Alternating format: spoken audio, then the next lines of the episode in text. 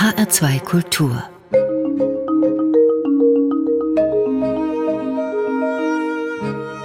Doppelkopf mein Name ist Thomas Plaul und ich begrüße heute am Doppelkopftisch die Autoren Jörg Bong und Jean-Luc Banalek. Und weshalb wir trotz der drei Namen nur zu zweit hier im Studio sitzen, hat nichts mit einer Persönlichkeitsspaltung unseres Gastes zu tun, sondern mit einer Namensspaltung, also einem Pseudonym der Verfasser der erfolgreichen und für die ARD verfilmten Kriminalromane um den bretonischen Kommissar Dupin. Jean-Luc Banalek ist niemand anderes als Jörg Bong. Und da das hinlänglich bekannt ist, habe ich da auch jetzt nichts verraten, Herr Bong. Ne? Nein, gar nichts. Ich freue mich, bei Ihnen zu sein. Und ja, das ist doch schon seit einiger Zeit bekannt, dass ich mich hinter diesem Nom de Plume, wie es auf Französisch heißt, verberge. Hat das damit zu tun, dass Sie über 20 Jahre lang den S. Fischer Verlag geleitet haben? Waren Sie da allzu bekannt gewesen in der Verlagslandschaft, um dann als Kriminalromanautor aufzutreten?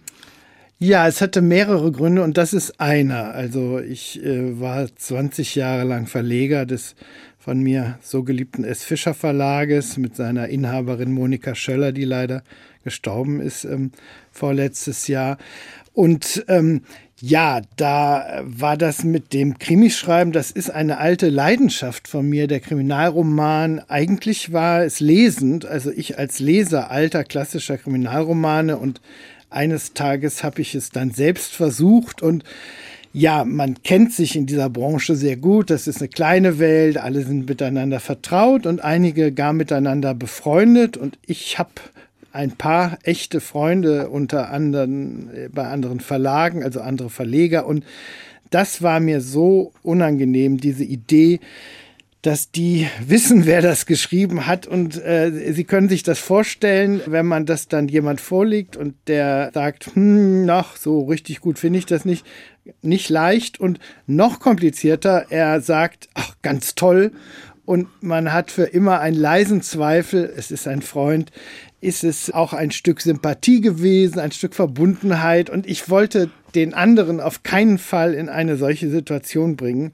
Und das war das Hauptmotiv für die Wahl eines Künstlernamens. Auf diesen Jean-Luc Bonalec kommen wir nachher noch zu sprechen. Aber jetzt sprechen wir erstmal über Jörg Bong, denn dieser Name steht über einem Buch, das erst vor wenigen Tagen im Verlag Kiepenheuer und Witsch erschienen ist, nämlich Die Flamme der Freiheit, die deutsche Revolution 1848-1849.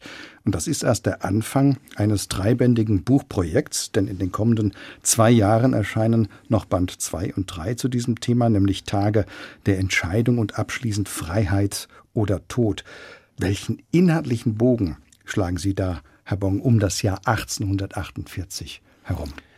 Ja, ich unternehme etwas Tollkühnes. Ich folge den 17 tollen Monaten von Ende Februar 48 bis Juli 49 bis die letzte revolutionäre Bewegung im preußischen Kugelhagel erstirbt, nämlich die Festung Rastatt wird genommen unter der Oberführung unseres ersten dann gemeinsamen deutschen Kaisers.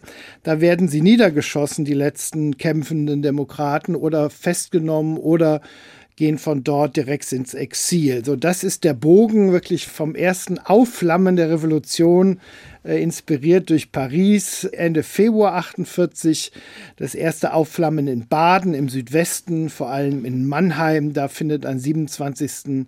Februar die erste revolutionäre Veranstaltung auf deutschem Boden statt. Und da beginnt das mit dem Lauffeuer und das Parlament ist eine Episode nur dieser 17 Monate. Was hat Sie denn eigentlich dazu angestachelt, möchte ich fast sagen, dieses Jahr Mammutprojekt anzugehen? 1848 ist ja ein Thema, zu dem es dann doch einige Publikationen schon gibt. Ja, im Kern ehrlich gesagt eine Wut, äh, eine, eine vielfache Wut sogar. Es ist kein historisches Buch, das hat mich gar nicht interessiert. Ich bin kein Historiker, es ist ein Buch aus der heutigen Perspektive, ein politisches Buch für mich, ein gesellschaftspolitisches Buch, motiviert durch einen Skandal nach meinem Gefühl und Dafürhalten, den ich nie richtig verstanden habe, dass nämlich in diesem Land sehr wohl, nehmen wir das Jahr 1848, Dutzender vehementer Feinde der Demokratie gedacht wird in Form von Straßennamen und Schulen, aber ganz wenig oder gar nicht den Demokraten, die es damals gab. Und das waren keine Demokraten im vagen Sinne, sondern ganz präzise, lupenreine Demokraten, die sich von den Kommunisten schon losgesagt haben, genuine Programme, völlig elaboriert, mit Dutzenden Punkten. Die haben eine Bundesrepublik Deutschland entworfen, eine demokratische, mit Grundrechten, mit Verfassung, mit einem Parlament als Souverän, als Zentrum der Legislative haben eine Europäische Union gefordert, wollten der damals herrschenden Massenmisere ein Ende machen. Sehr konkret, sehr modern. Wir sind ganz nah an uns. Und das, wir sprechen nicht über zehn, nicht über hundert, nicht über tausend, wir sprechen über Tausende Deutsche, vor allem auch Frauen, auch das völlig unbekannt für mich gewesen, ähm, in wenigen Geschichtsbüchern zu finden, die auf einmal von sich aus aufstehen und kämpfen. Und zwar eben nicht vage für Freiheit und Einheit, sondern für eine demokratische Ordnung. Ist es auch so für Sie heute, dass die Demokratien gefährdeter sind, wenn wir jetzt heute uns umschauen, nicht nur in Europa, aber bleiben wir mal in Europa, da gibt es ja doch einige besorgniserregende Tendenzen. Absolut. Ich bin in großer Sorge, kein Defetist, ich bin auch nicht resigniert, aber äh, es ist Zeit, hohe Zeit, ähm, kämpferisch sich wieder zu verhalten. Das ist es immer. Die Demokratie, die demokratische Ordnung ist eine Ausnahme in der Geschichte, nicht die Regel, kein natürlicher Zustand, kein Geschenk, kein religiöser Zustand. Er ist erkämpft und zur Natur dieser Ordnung gehört, dass sie sich gegen die Feinde durchzusetzen hat in jedem Moment. Und deswegen ist 48 ein großes Lehrstück für heute. Es geht mir um die Quintessenz der Wehrhaftigkeit, einer militärischen Wehrhaftigkeit. Und das Zweite ist eine politische Wehrhaftigkeit. Das heißt, es ist auch wichtig, nicht zu vergessen, gerade in unseren Demokratien, nicht zu vergessen, wie schwierig und kämpferisch der Weg zur Demokratie gewesen ist und wie leicht Demokratien eben auch wieder kippen können. Sie haben ja eben gesagt, es ist eigentlich eher eine Ausnahme in der Geschichte und eine junge Erscheinung. Ja, die junge Heldin der Geschichte Demokratie tritt für Deutschland in diesen Jahren zum ersten Mal als eine breitere Bewegung auf und Sie können gar nicht äh, schauen, so schnell geht das. Da ist sie umringt von, die Fürsten wollen sie vernichten. Sie kennen den Satz, gegen Demokraten helfen nur Soldaten. Eine Maxime der Fürsten und von Friedrich Wilhelm IV., dem preußischen Kaiser. Aber aller Fürsten, die damals herrschten, 34 Stück gab es davon in Deutschland, dann wird es aber auch die Maxime der Konstitutionellen, das ist eine Abspaltung der liberalen Partei, die sich dann ganz schnell Gesetzes- und Ordnungspartei nennt und alles vehemente Feinde der Demokraten, die sie mit Militärmacht, mit Polizeimacht und mit geheimdienstlicher Macht sofort verfolgen. Dann die Kommunisten. Schon Ende Februar, Anfang März bricht Marx stellvertretend für alle in Paris mit Herwig und der Demokratischen Gesellschaft. Die Kommunisten gehen gegen die Demokraten vor, die Nationalisten 48, 49 formiert sich ein neuer Nationalismus, auch neuer Qualität, nämlich das deutsche Missionarentum, das die überlegene Art und Rasse, ähm, die sich die Welt untertan machen muss. Es gibt auch noch den alten Nationalismus aller Arndt und Tonvater Jahn. Die stürzen sich auf die Demokraten, die Klerikalen stürzen sich auf die Demokraten und auch die neuen Anarchisten. Auch diese Bewegung, das wird alles äh, geboren und Sie merken es, wir haben auf einmal haben es mit den großen politischen Paradigmen der zweiten Hälfte des 19. Jahrhunderts und auch des 20. Jahrhunderts zu tun. Und ja, da stellt sich sofort die Frage, wie bestehen, ja, und vor allem, wie bestehen gegenüber Kräften, die mit allen Mitteln agieren, also mit Manipulation, mit Tricks, mit Lügen. Die Demokraten geben sich hohe, hehre Ideale. Politische Aufrichtigkeit ist eine wortwörtliche Forderung von Friedrich Hecker. Nicht lügen, nicht tricksen, nicht manipulieren. Aber was machen sie, wenn die anderen das tun? Wir sehen schon, Sie gehen unheimlich in die Tiefe dieses Themas und auch diese ganzen Brücken zur Aktualität, die liest man ja im Grunde heraus. Diese wahnsinnig vielen Details, das war ja ein aufwendiger Recherchearbeit, die Sie da geleistet haben. Wie sind Sie da vorgegangen? Es ist die Arbeit von 32 Jahren im Prinzip. Also ich habe während des Studiums begonnen und da habe ich die ersten Anregungen gefunden und bin das erste Mal wütend geworden bei der Lektüre eines Heine-Textes, in dem er wütend wird auf die Liberalen, also für die Demokraten spricht und gegen die Liberalen spricht. Und da habe ich begonnen mit der Archivierung und von dort an alles abgelegt, was mir in die Finger kam. Und mir kam viel in die Finger, weil in den letzten Jahrzehnten Archive sich öffneten, äh, Sachen gefunden wurden. Zehntausende sind nach Amerika gegangen dann und haben ihre Aufzeichnungen mitgenommen. Und vieles finden sie in winzigen amerikanischen Bibliotheken, winziger Orte. Und das dann alles digital verfügbar war und überhaupt jemand wusste, dass da was liegt in irgendeinem Kaff in Ohio. Es hat alles gedauert und mittlerweile ist das Bild, das man haben kann, so umfangreich und erzählt so viel Neues nach meinem Dafürhalten, dass das dann möglich war. Nun haben Sie weder einen Roman noch ein historisches Sachbuch geschrieben. Sie erwähnten das ja schon. Es ist eine Art historische Erzählung. Oder wie würden Sie das selbst beschreiben? Wichtiger Punkt, ja. Das ist das Erste völlig äh, non-fiktional. Also nichts in diesem Buch ist erfunden, kein Wort. Niemand wird was in den Mund gelegt, weil es plausibel scheint in dem Augenblick. Nein, es sind alles historische Worte. Es ist allerdings als Ganzes sehr narrativ. Das war meine Idee. Ich wollte nicht über die Zeit schreiben, sondern ich wollte, wenn möglich, den Leser mitnehmen in diese Zeit, selber miterleben lassen. War eine sehr affektive, sehr emotionale Zeit mit hohen, mit, damals sagte man exaltierten Affekten. Das muss man, glaube ich, erleben. Und deswegen diese besondere Form, die ich da am Ende gewählt habe, was auch heißt vor allem Primärstimmen. Also ich habe Zeitungen unendlich gelesen, Briefe, Tagebücher, ähm, Gespräche, die mitgeschnitten wurden, die Protokolle der Nationalversammlung, die Protokolle des Vorparlaments, die alle erhalten sind. Damals wurde das alles erfunden, auch die Stenografie im Parlament saß der Professor, der das erfunden hat.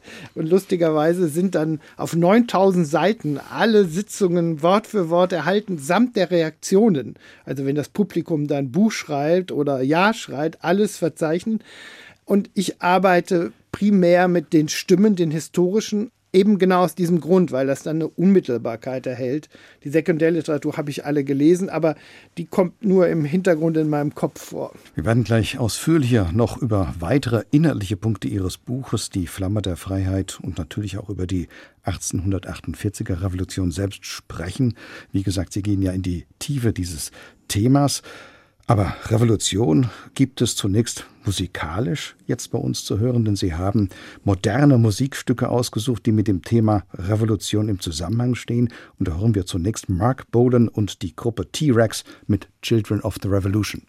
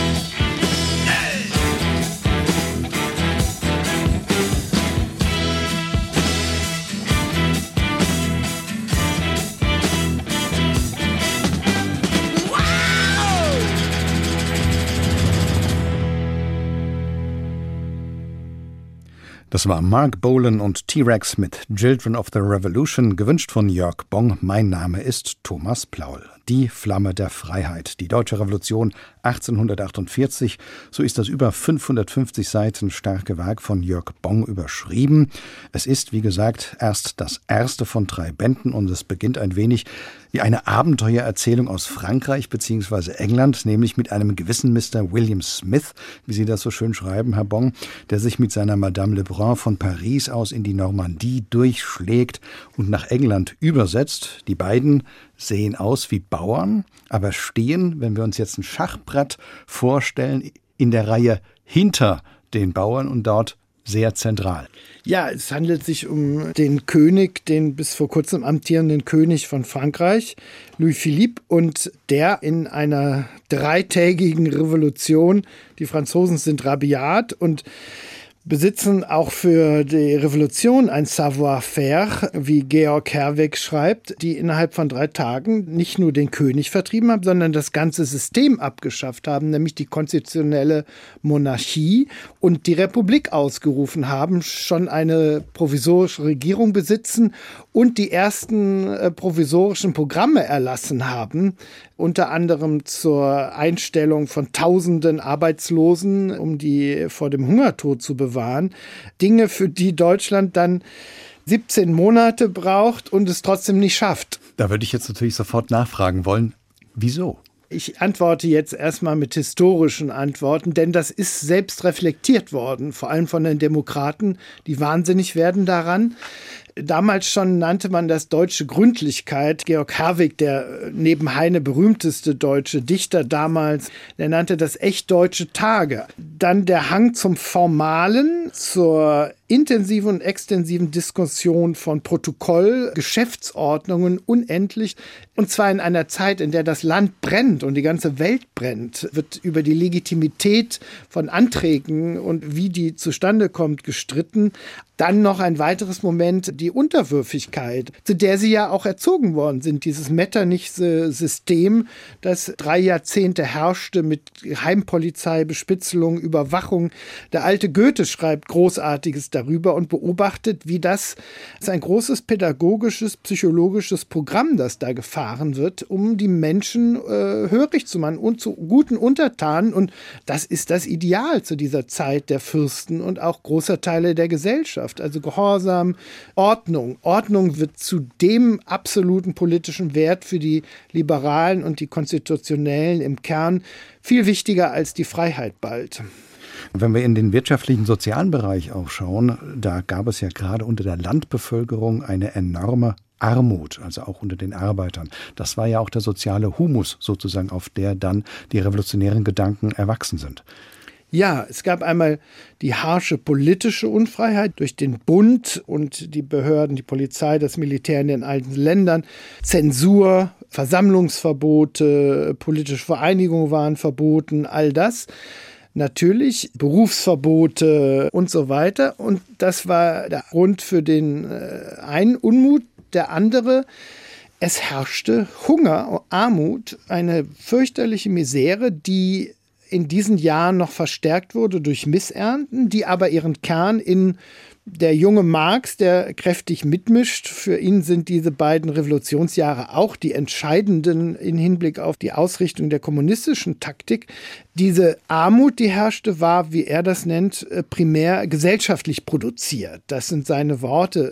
Und das teilen die Demokraten unbedingt. Das war keine natürliche Armut, sondern da hat die Industrialisierung in wunderbarer Koalition mit der Kapitalisierung hat ein äh, System geschaffen damals und das ging schnell und heftig, in dem Hunderttausende Menschen, auch wenn Deutschland rückständig war industriell gegenüber England oder Frankreich zu dieser Zeit, Hunderttausende Deutsche äh, verarmt sind und so arm, dass sie diese 16, 18 Stunden Tage mit tausenden Unfällen am nächsten Tag meistens nicht mehr schafften. Da gibt es irre Berichte von den Demokraten. Robert Blum reist ins Erzgebirge und erlebt, wie die Menschen über die Straße gehen, hinfallen, niederstürzen, am Straßenrand liegen bleiben. Also Bilder, die wir jetzt aus ganz anderen Weltteilen kennen und einfach sterben. Wie die fliegen zu Tausenden oder Kinder mit Blut gestillt werden, weil die Körper der Mütter keine Milch mehr produzieren.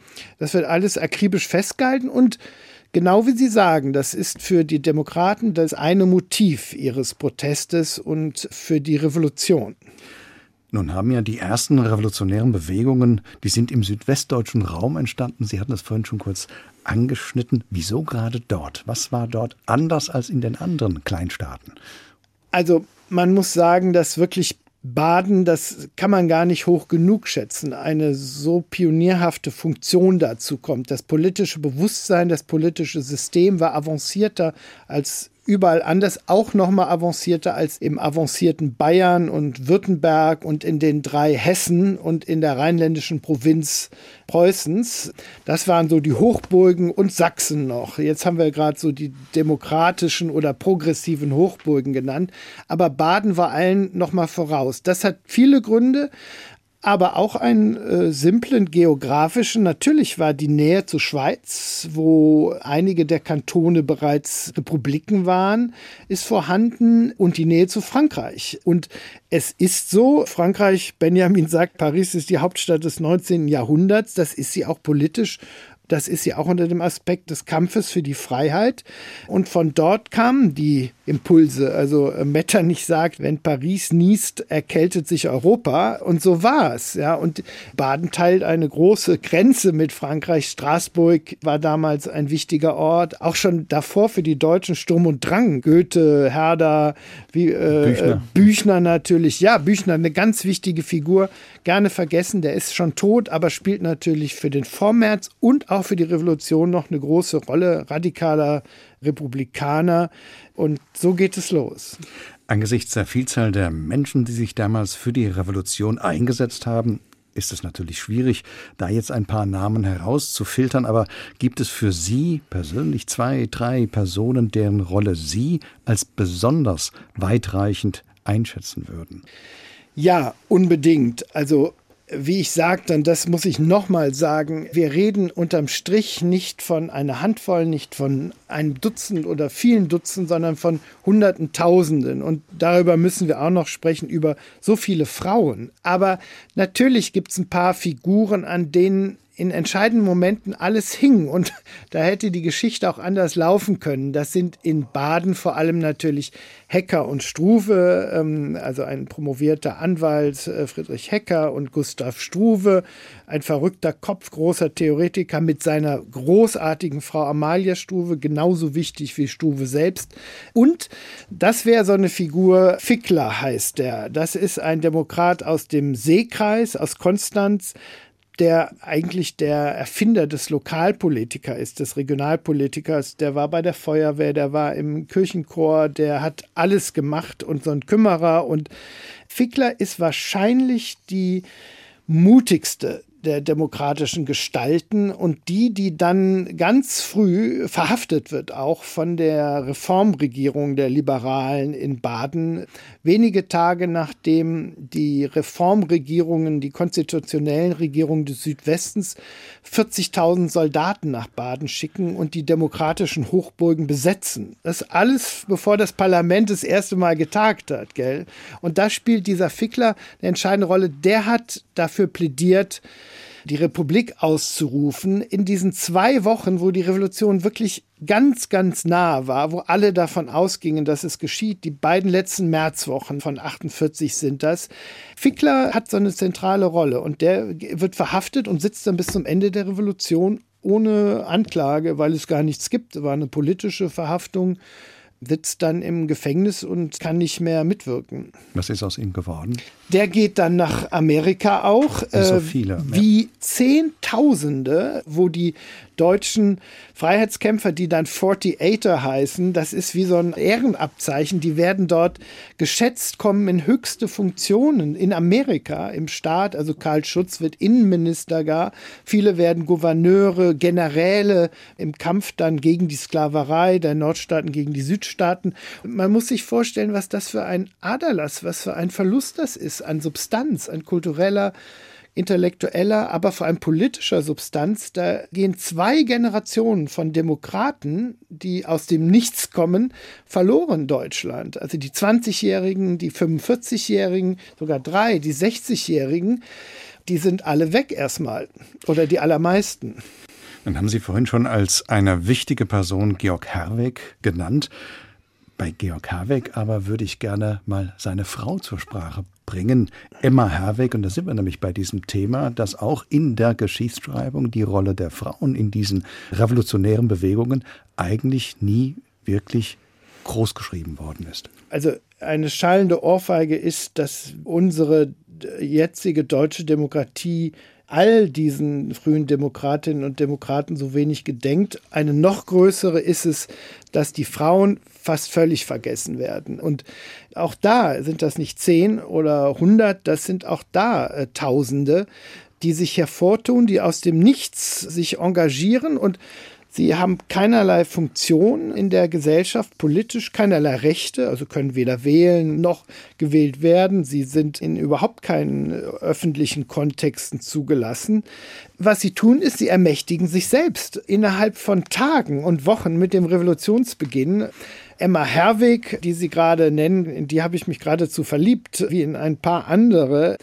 Die ist schon früher aktiv, setzt sich für die Freiheit der Polen ein, die von Preußen ja besetzt sind, die Provinz Posen und bei dem Aufstand schon vor der Revolution zur Freiheit und Emanzipation fährt sie, da werden alle verhaftet nach Berlin und kümmert sich um die Gefangenen und organisiert Solidarität, organisiert Öffentlichkeit. Aber andere wie Louise Aston, eine großartige Schriftstellerin, völlig vergessen, die 49 schon einen demokratischen Roman schreibt, Revolution und Konterrevolution, aus Preußen ausgewiesen, schon vor der Revolution, weil sie raucht, weil sie selbstbewusst ist, emanzipiert.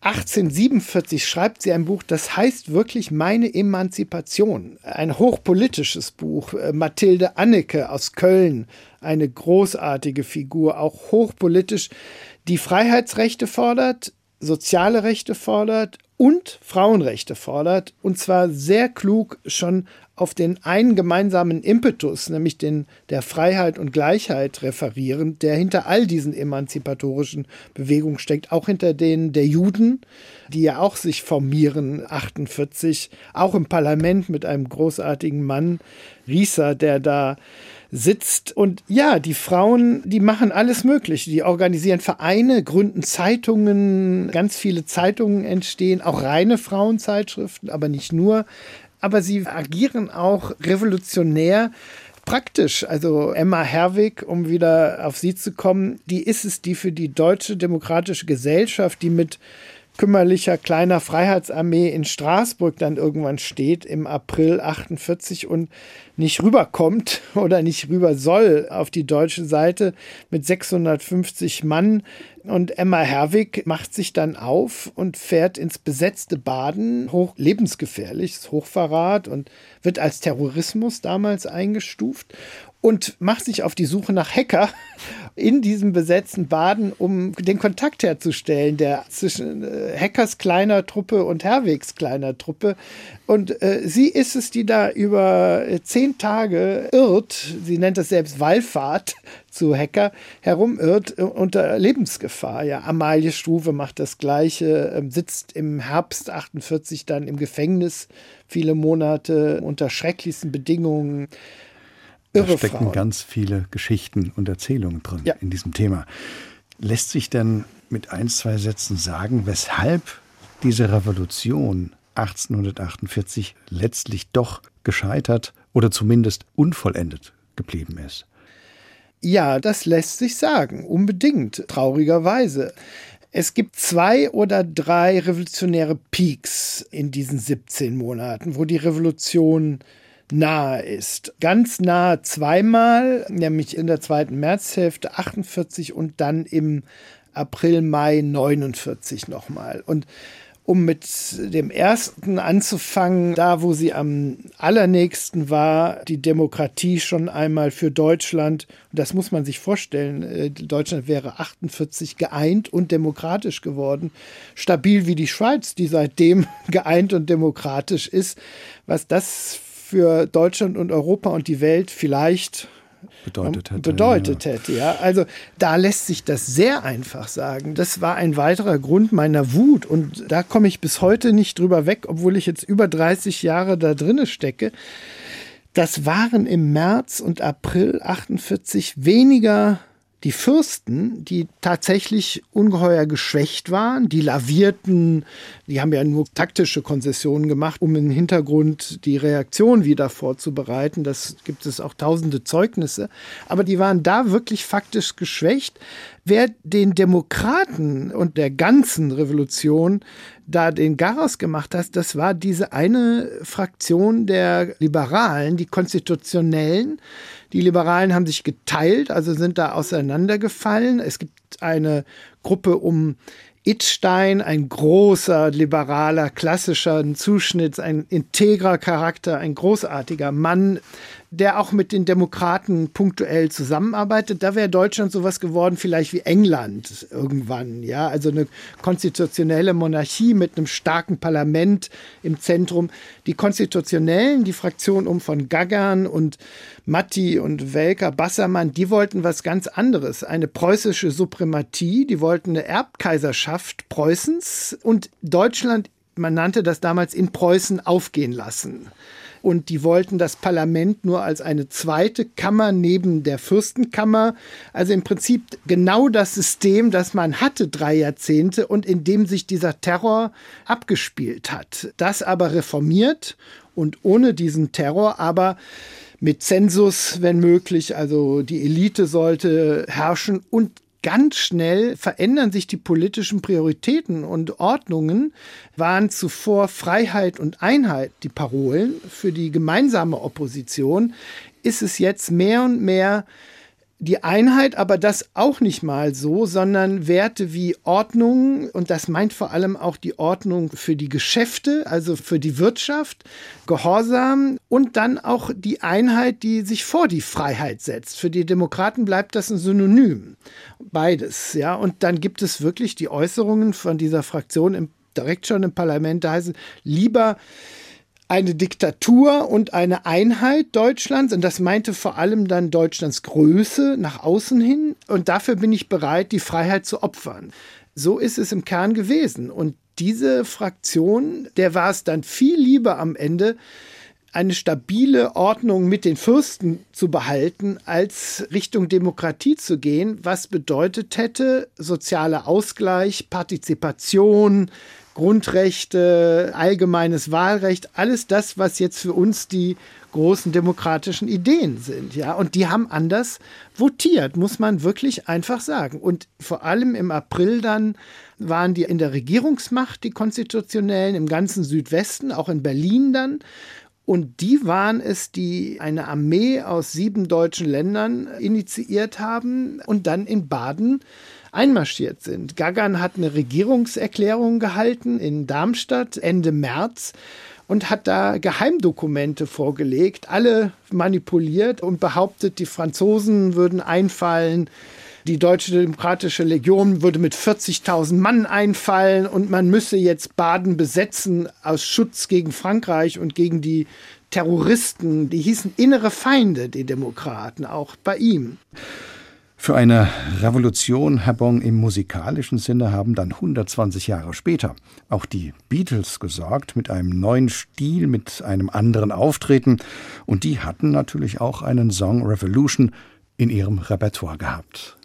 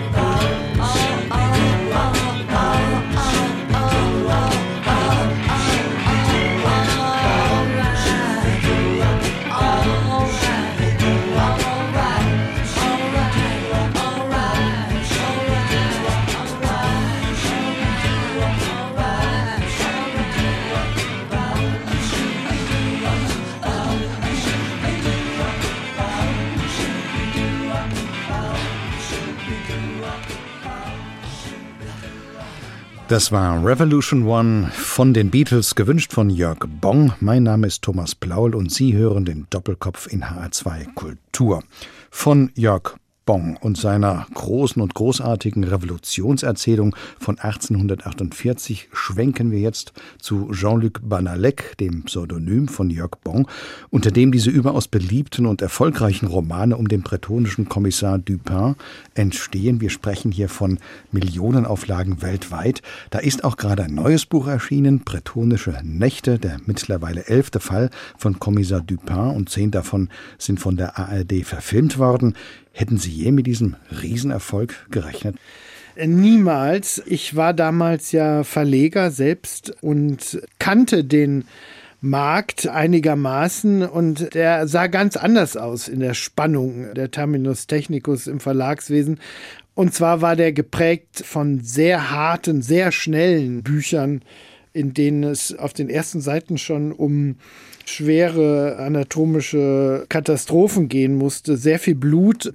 Und das, was ich da liebe, also selber lese und auch jetzt selber schreibe, das ist ganz anderer Natur. Das ist sehr langsam und klassisch vom Zuschnitt. Also klassische Kriminalromane à la Poirot oder Maigret. Und damals gab es keinen großen Markt dafür, was sich aus daran zeigt, dass von den vier Verlagen, die das Manuskript gesehen haben, drei sofort abgelehnt haben und ein einziger nur ein Interesse gezeigt hat. Und da gingen wir zusammen von 5.000 bis 8.000 Exemplaren aus und damit wäre ich sehr zufrieden gewesen. Da waren Sie selbst als Verleger überrascht, wie die Leserinnen und Leser reagieren.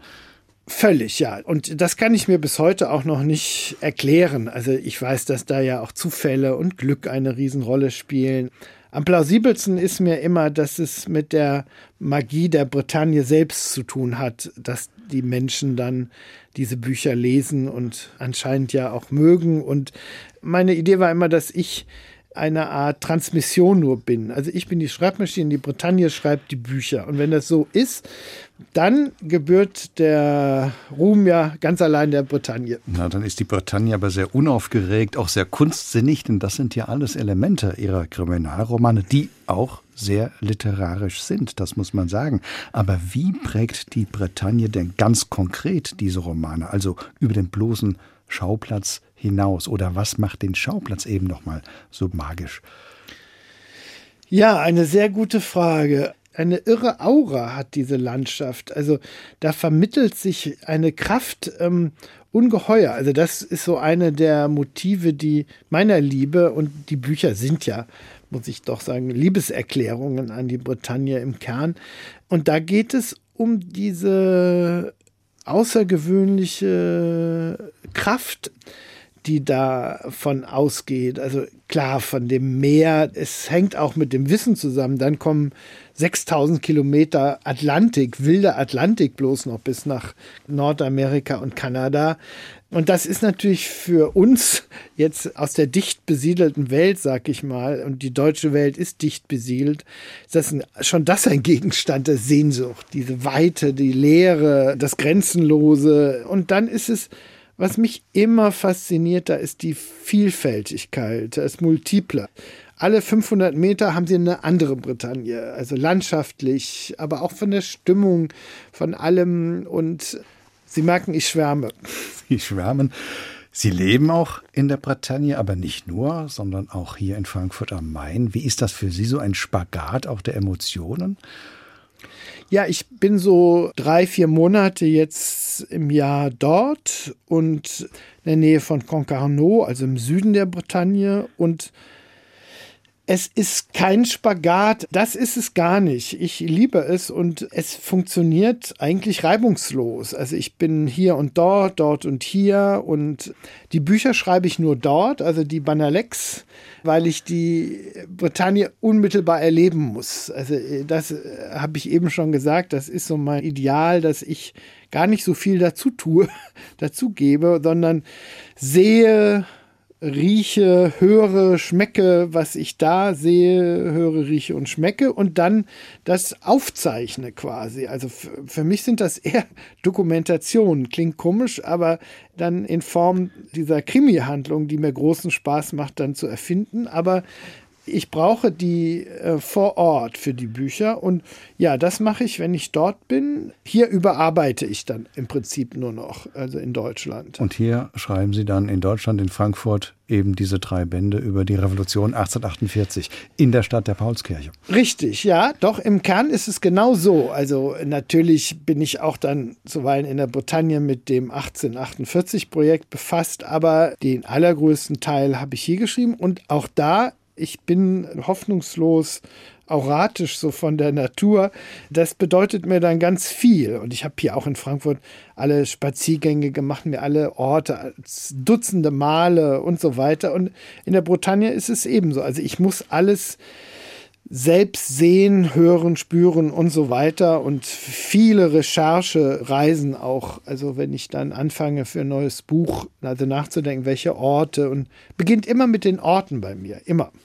Ganz herzlichen Dank, Jörg Bong bzw. Jean-Luc Banalek vom Thema Bretagne, also wieder zurück zu dem der Revolution und damit zum letzten Musikwunsch unseres Gastes heute im HR2 Doppelkopf. Denn auch in Revolutionen hat manchmal der Teufel seine nicht immer unsympathischen Finger drin. Vorhin haben wir die Beatles gehört mit ihrem 1968 entstandenen Song Revolution One und aus demselben Jahr stammt auch Sympathy for the Devil von den Rolling Stones und damit geht der Doppelkopf in HR2 Kultur heute zu Ende. Gast im Studio war Jörg Bong bzw. Jean-Luc Banalek.